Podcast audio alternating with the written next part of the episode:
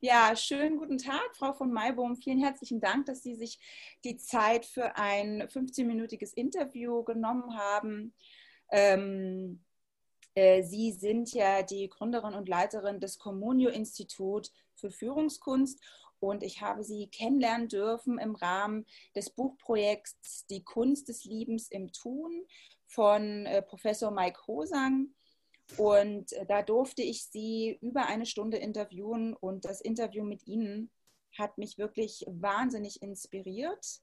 Mhm. Ähm, weshalb ich dann auch noch mal einige Veranstaltungen von Ihnen besucht hatte, auch mit meinem Mann. Und ich bin jetzt in der ähm, privilegierten Situation, dass ich die Möglichkeit habe, meinem Herzen zu folgen und mhm. herauszufinden, was ist mein persönlicher Seelenplan.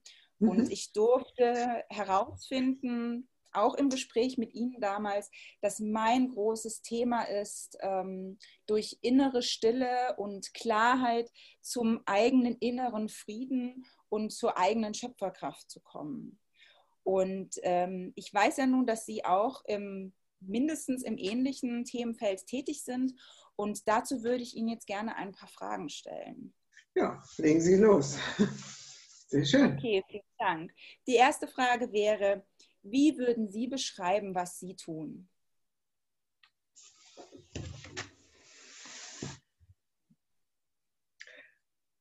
Also ich arbeite mit Menschen, ähm, die genau diese Sehnsucht, die Sie gerade eben benannt haben, in sich tragen, die also bei sich und ihrem Potenzial ankommen möchten und aus dieser Kraft heraus handeln möchten. Und das ist normalerweise nicht so ganz einfach, weil wir ja sehr stark ähm, gesteuert sind von außen und unsere Erwartungen und Hoffnungen sich ganz häufig einfach auf das Außen richten, dass wir geliebt, akzeptiert, gesehen, gewürdigt und ich weiß nicht, was alles werden. Und um diesen, diese Wünsche erfüllt zu bekommen, ähm, wir Menschen dazu neigen, uns ein bisschen zu verbiegen oder unser Licht unter den Scheffel zu stellen. Und die Frage ist, ähm, wie kommen wir dahin, dass wir diese inneren Blockaden, die auch äußere Blockaden sein können oder die durch äußere Blockaden entstanden sind, dass wir die so verwandeln, transformieren, dass uns unser eigenes Potenzial, das, was wir wirklich einzigartig sind, auch zur Verfügung steht und wir es leben können. Und Menschen, die diese Sehnsucht in sich tragen und die da den Wunsch haben, weiterzukommen und das Gefühl haben, ich könnte sie daran unterstützen oder die Menschen, mit denen ich zusammenarbeite, könnten sie daran unterstützen, ähm, mit denen bin ich unterwegs. Hm. Was ist das Schöne daran, mit diesem Thema zu tun zu haben oder in diesem Thema zu arbeiten? ähm, ich trage diese Sehnsucht ja selbst in mir. Also, und diese Art der Arbeit hat mich dieser Sehnsucht näher gebracht. Ich hm. bin ja ursprünglich mal Professorin gewesen für Politik und Kommunikationswissenschaft und habe dort sehr, sehr gelitten unter dem, der Dominanz des Rationalen oder Mentalen. Und ähm, wenn wir über äh, das, die, den inneren Ruf oder die, den Seelenruf oder wie auch immer wir das nennen wollen, wenn wir darüber reden, dann ist es deutlich mehr als der Ruf des Denkens. Und irgendwann war das für mich dann sehr schwierig und, und eben tendenziell unvereinbar, mich so stark auf die Kognition, auf das mentale, rationale zu konzentrieren. Und deswegen habe ich dann irgendwann meine Arbeit, also erstmal meine Suche natürlich intensiviert auf den verschiedensten Ebenen und dann meine Arbeit so geändert, dass es mir erlaubt, diesem eigenen Ruf zu folgen und damit natürlich auch ein Stück weit eine Erfahrung gesammelt, die mich dazu befähigt, andere in ihrem Ruf ein Stück weit zu unterstützen. Ja. Und wie gesagt, das ist nur ein Unterstützen, denn das Wissen tragen wir in uns selbst. Also ich war, ich nenne meine Arbeit manchmal die Hebammenarbeit. Also die Hebamme macht ja auch nicht das Kind, sondern das Kind ist ja schon da. Es muss nur ans Licht der Welt kommen. Hm, schön. Und was würden Sie sagen, ist nicht so schön daran, darin oder damit zu arbeiten? Na, das ist, ähm, wenn man so will, ja nicht selbstverständlich in unserer Gesellschaft. Und insofern braucht es schon eine eine, ja, einen starken inneren Ruf, um dem zu folgen. Mhm. Ähm, ich erinnere mich, dass als ich angefangen habe, also ich, ich habe mich sozusagen sehr intensiv damit beschäftigt, was Kommunikation gelingen lässt, also noch in der Universität und habe dann auch sehr intensiv über die Frage geforscht, wie die medientechnische Entwicklung da hineinwirkt. Und dann irgendwann habe ich begriffen, dass mein Zugang zu diesen Themen äh, die Dimension der Liebe gar nicht thematisierte. Und Liebe in den 90er Jahren im universitären Kontext, auch heute noch, aber in den 90er Jahren noch stärker als heute, war ein Nicht-Thema. Das war der Theologie vorbehalten und die Theologie äh, beschäftigte sich damit auch mehr unter mental-rationalen Fragestellungen also der Exegese, der Auslegung der Schriften etc. Ähm, und da mutig Ja zu sagen, dass Liebe mehr ist als etwas, was wir ähm, studieren, dass Liebe etwas ist, was wir in uns tragen und was wir manifestieren, leben wollen. Ähm, das war schon ein, ein mutiger Schritt. Das heißt mit anderen Worten, das Schwierige ist manchmal einfach nicht verstanden zu werden ähm, das, äh, klar bin ich auch belächelt worden, ähm, aber das, da ist ein gewisser Schutz. Man sagt ja, der einzige Kreis, zu dem man keinen Zugang hat, ist der Kreis, der über einen spricht. Also wie man sich den Mund über mich zerrissen hat, das weiß ich nicht im Detail. Aber mit Sicherheit haben das einige getan. Aber dann einfach dem Weg weiter zu folgen mit einer gewissen Selbstverständlichkeit und Überzeugung, ohne missionarisch werden zu wollen, das war dann äh, manchmal nicht leicht. Ja, Sie sprechen mir da im Übrigen wirklich total aus der Seele, weil es mir sehr ähnlich geht. Ich bin 33 Jahre alt und ich merke jetzt, wo ich in den letzten Wochen oder Monaten so einigermaßen in der Lage war, es mit den Wörtern, die uns jetzt in unserer Sprache zur Verfügung stehen, irgendwie zu verdeutlichen, was mein Thema ist, habe ich schon Schamgefühl gemerkt und dass ich auch gespürt habe, ich traue mich gar nicht so richtig in meinem eigenen Freundeskreis damit rauszugehen und darüber zu sprechen, weil ich schon Angst davor habe, eben belächelt zu werden. Ja, da haben Sie zwei wichtige Punkte angesprochen. Das eine ist, hm, es ist wir verfügen zum Teil nicht über die Worte, um das zu äußern, was wir meinen. Und das liegt eben daran, dass wir in einer sehr, sehr säkularisierten Gesellschaft sind und dass die spirituelle Dimension sehr stark mit dem religiösen Vokabular belegt ist. Und wenn man, wenn man da versuchen will, das, was in einem virulent ist, in Worte zu bringen, dann ist es manchmal sehr schwierig. Also ein Teil der Arbeit, die ich mit Menschen mache, ist auch tatsächlich dieses Arbeiten an dem, an dem Wunsch, es in Worte zu bringen. Und das andere, was Sie gesagt haben, die Scham, ja, die Scham ist eine der, Scham ist einer der massivsten Widerstände, die es gibt. Es gibt so eine interessante Untersuchung, die unterschiedliche Gefühle in eine Skala gebracht hat und die niedrigste Energielevel, also das niedrigste Level von allen auf einer Skala von 0 bis 1000 ist Scham und Schuld. Weil das ein so unangenehmes Gefühl ist, zieht es alle Energie ab und man ist darauf konzentriert, dieses unangenehme Gefühl zu vermeiden. Also insofern würde ich nur sagen, umarmen Sie die Scham und äh, gehen Sie einfach weiter. Was für, Veränderung, was für Veränderungen sehen Sie auf das Thema kommen? Also das berührt natürlich jetzt äh, unsere aktuelle Situation mit Corona. Mhm. Ähm, das ist die eine, äh, das eine der aktuellen Dimensionen. Das andere ist, wir gehen ja immer stärker in Richtung auf eine Technisierung des Menschlichen und eine Technisierung unseres Umgangs mit der Natur. Und äh, es sieht so aus, als wenn äh, Corona dem nochmal einen ganz massiven Schub gibt ähm, in diese Richtung. Aber äh, also Corona hat sehr viele Menschen dazu gebracht, nochmal neu hinzuspüren, was wirklich wichtig ist für sie. Also gerade unter diesen sehr restriktiven Bedingungen, die wir erleben und auch unter der existenziellen Verunsicherung, die mit äh, dieser Pandemie einhergeht, ähm, fangen viele Menschen an, in Frage zu stellen, ihre bisherigen Lebensweisen und suchen nach neuen Antworten.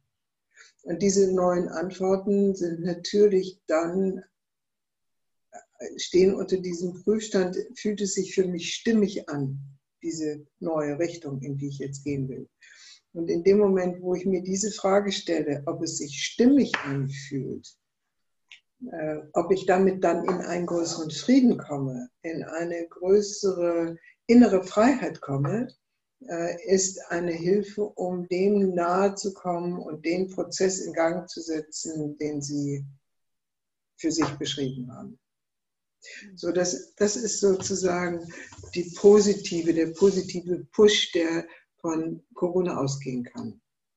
Ähm, die andere Sache ist, dass wir diese Außensteuerung durch Digitalisierung und Mediatisierung immer stärker in allen unseren Lebensvollzügen erleben. Also wenn man heute mal mit der S-Bahn fährt, dann äh, ist eigentlich jeder in seinem Smartphone und äh, ist in einer Medienwelt.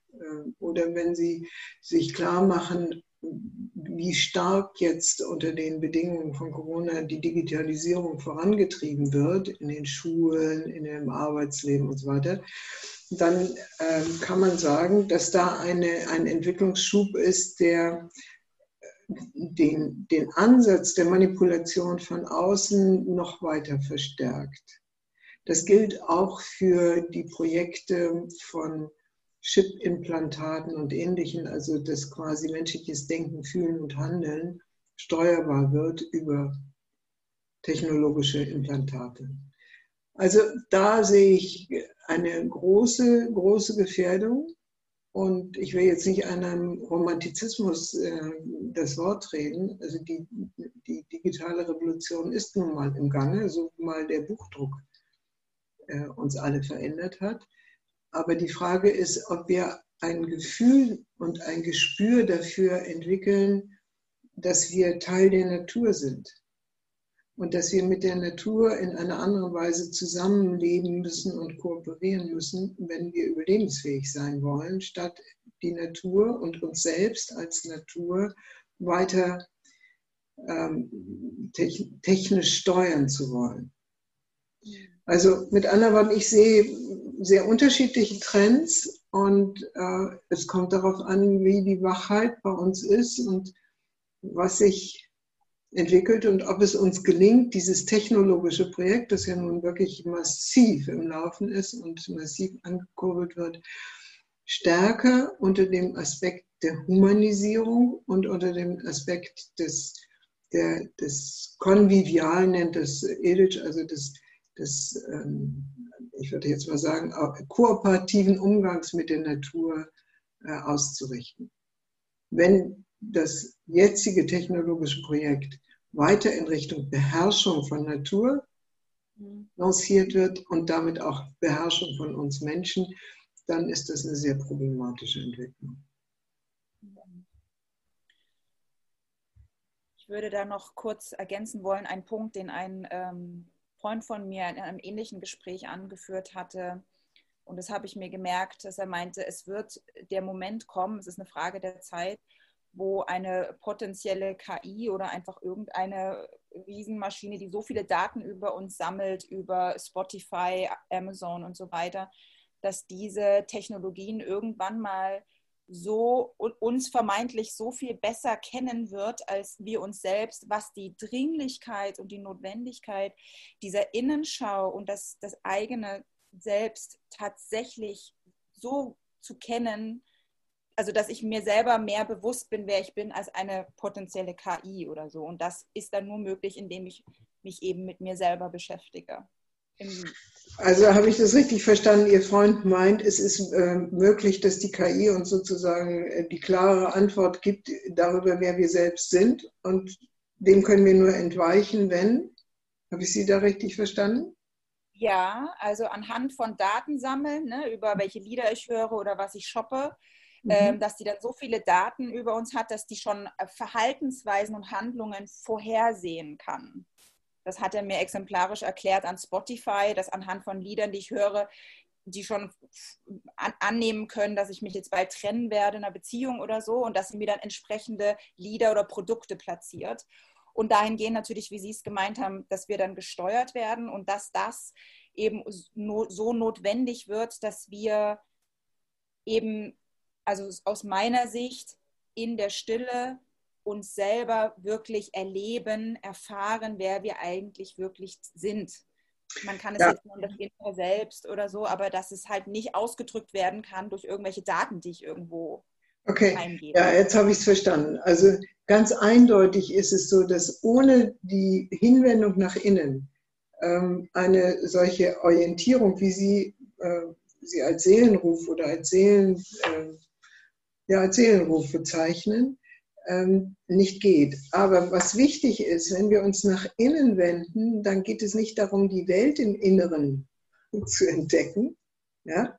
Also sozusagen, ich sitze auf dem Kissen und bin die ganze Zeit damit beschäftigt, mir vorzustellen, wie ich meine, mein Business organisiere und mein, meine äh, Liebesbeziehung, Freundschaftsbeziehung und so weiter.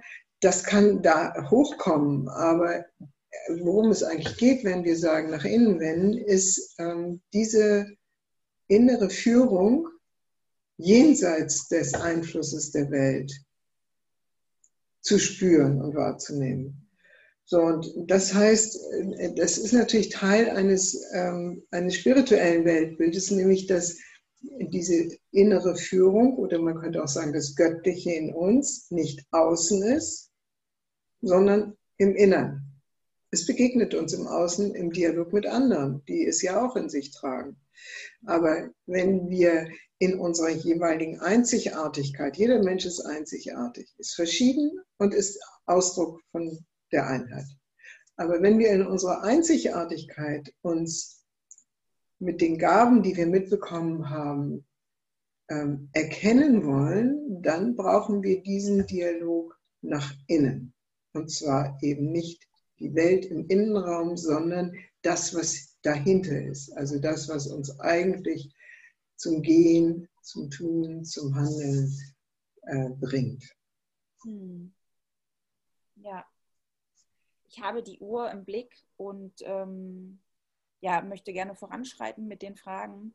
Was mhm. glauben Sie, was es für Menschen braucht, um mit diesen Veränderungen umzugehen? Ähm, auf jeden Fall brauchen Menschen äh, gute soziale Beziehungen. Also gute Freundesbeziehungen, Menschen, mit denen sie in einer guten Resonanz sind. Also die auch auf diesem Weg irgendwie sich begreifen und äh, diese Gemeinschaft derjenigen, die auf dem Weg ist, ist eine wichtige Unterstützung. Und dann brauchen wir natürlich, ähm, das ist aber in all dem, was wir jetzt gerade eben schon gesagt haben, enthalten, also Sinn. Und Sinn äh, führt immer über das Individuum hinaus. Also Sinn, äh, der sich konstituiert, ist etwas, was mich überschreitet. Und das Dritte, was wir brauchen, äh, wir brauchen ein gutes Verhältnis zu unserem Körper. Der Körper ist, ein, ist nicht nur das, der Tempel des Geistes, wie es so schön heißt, sondern der Körper ist auch ein, ein unglaubliches, ähm, ein unglaublicher Freund, indem er uns immer wieder darauf hinweist, wenn wir abweichen von uns selbst. Und äh, insofern möchte ich alle nur sehr ermutigen und ermuntern, dass sie gut auf ihren Körper Acht geben. Also auch resilient im Sinne von gesundheitsfähig. und sich nicht abhängig machen von einer Apparatemedizin, die ohne Frage irgendwann gut sein kann in bestimmten äh, Situationen. Aber die Aufgabe, den Körper gesund zu erhalten und, und, widerstandsfähig zu sein in der Situation, in der man lebt, ist eine wichtige Voraussetzung. Also Körper, die emotionalen Beziehungen, sozialen Beziehungen äh, und die geistige Dimension, dass ich weiß, warum ich lebe, wozu ich lebe, was ich in der Welt beitragen möchte. Ja. Ähm, was glauben Sie wäre ein guter Beitrag, um diese Veränderung, die Sie gerade erwähnt hatten, voranzutreiben? Also Sie hatten ja sowohl positive als auch negative, aber ich will mich jetzt eher auf die positiven mhm. konzentrieren. Also ich glaube, dass es sehr wichtig ist, dass Menschen sich immer wieder zusammenfinden in diesem Anliegen und sich austauschen. Und zwar austauschen äh, nicht nur virtuell, sondern eben auch austauschen im gemeinsamen Erfahrungsraum. Die virtuellen Medien sind ohne Frage auch eine Möglichkeit, um Gemeinschaft zu unterstützen und Gemeinschaft zu erhalten. Das hat auch Corona wieder gezeigt. Also man kann mit diesen Medien unendlich viel ähm, erreichen, auch an Verbundenheit. Aber ich glaube, es ist wichtig, dass wir uns wechselseitig inspirieren. Und Inspiration braucht einen, einen Zeitort und einen Zeitraum, in dem wir uns begegnen. Und unter anderem auch anlassfrei oder aufgabenfrei, sodass wir uns wechselseitig inspirieren können. Ich denke, das ist sehr, sehr wichtig und kostbar. Und das ist alles andere als selbstverständlich, ähm, heute unter Corona-Bedingungen, aber eben auch angesichts der voranschreitenden Mediatisierung. Ähm, vorletzte Frage. Was ist Ihre Vision mit Ihrer Arbeit? Hm. Ähm, also sagen wir so, ich tröste mich mit dem Bild, dass ein Stein ins Wasser geworfen seine Kreise zieht und seine Kreise zeigt. Und ich hoffe, dass ich an manchen Stellen den richtigen Stein ins Wasser werfen konnte und äh, dass solche Gedanken, wie wir sie jetzt gerade austauschen, ähm, Menschen erreichen, äh, die sich darin bestärkt fühlen, wenn sie in einer ähnlichen Richtung unterwegs sind. Ansonsten, glaube ich, ist es wichtig, äh, demütig zu sein und äh, die Fahne nicht zu hoch zu hängen. Ja, dann ähm, schon jetzt mal vorab vielen, vielen Dank für äh, Ihre Gedanken. Ähm, abschließend möchte ich gerne noch fragen, da, daher, dadurch, dass ich gerne noch mehr erfahren möchte über dieses Themenfeld, äh, könnten Sie mir dann vielleicht eine weitere Person, eine weitere Gesprächspartnerin empfehlen, mit der ich auch dieses Gespräch führen kann? Also der erste, der mir jetzt gerade einfällt, weil er den Bezug zur Natur so wunderbar äh, zum Ausdruck bringt, ist Gesiko von Lübcke. Das ist ein Tiefenökologe und, oh, er, und er vermag es wirklich, die Herzen zu erreichen. Ähm, also Joanna Macy hat ja gesagt, äh, also jetzt sinngemäß, wenn wir nicht die Natur lieben, dann können wir sie nicht äh, schützen und bewahren. Und Gesik von Lübcke hat mit vielen alternativen Nobelpreisträgern gesprochen und ist ein Mann, der wirklich äh, diese Liebe zu den Existenzgrundlagen, ähm, zu denen, also zur Natur, zu der wir einfach gehören und von der wir ein Teil sind, das kann er wunderbar in Worte bringen. Also ich könnte mir vorstellen, dass ich bei ihm einiges erfahren.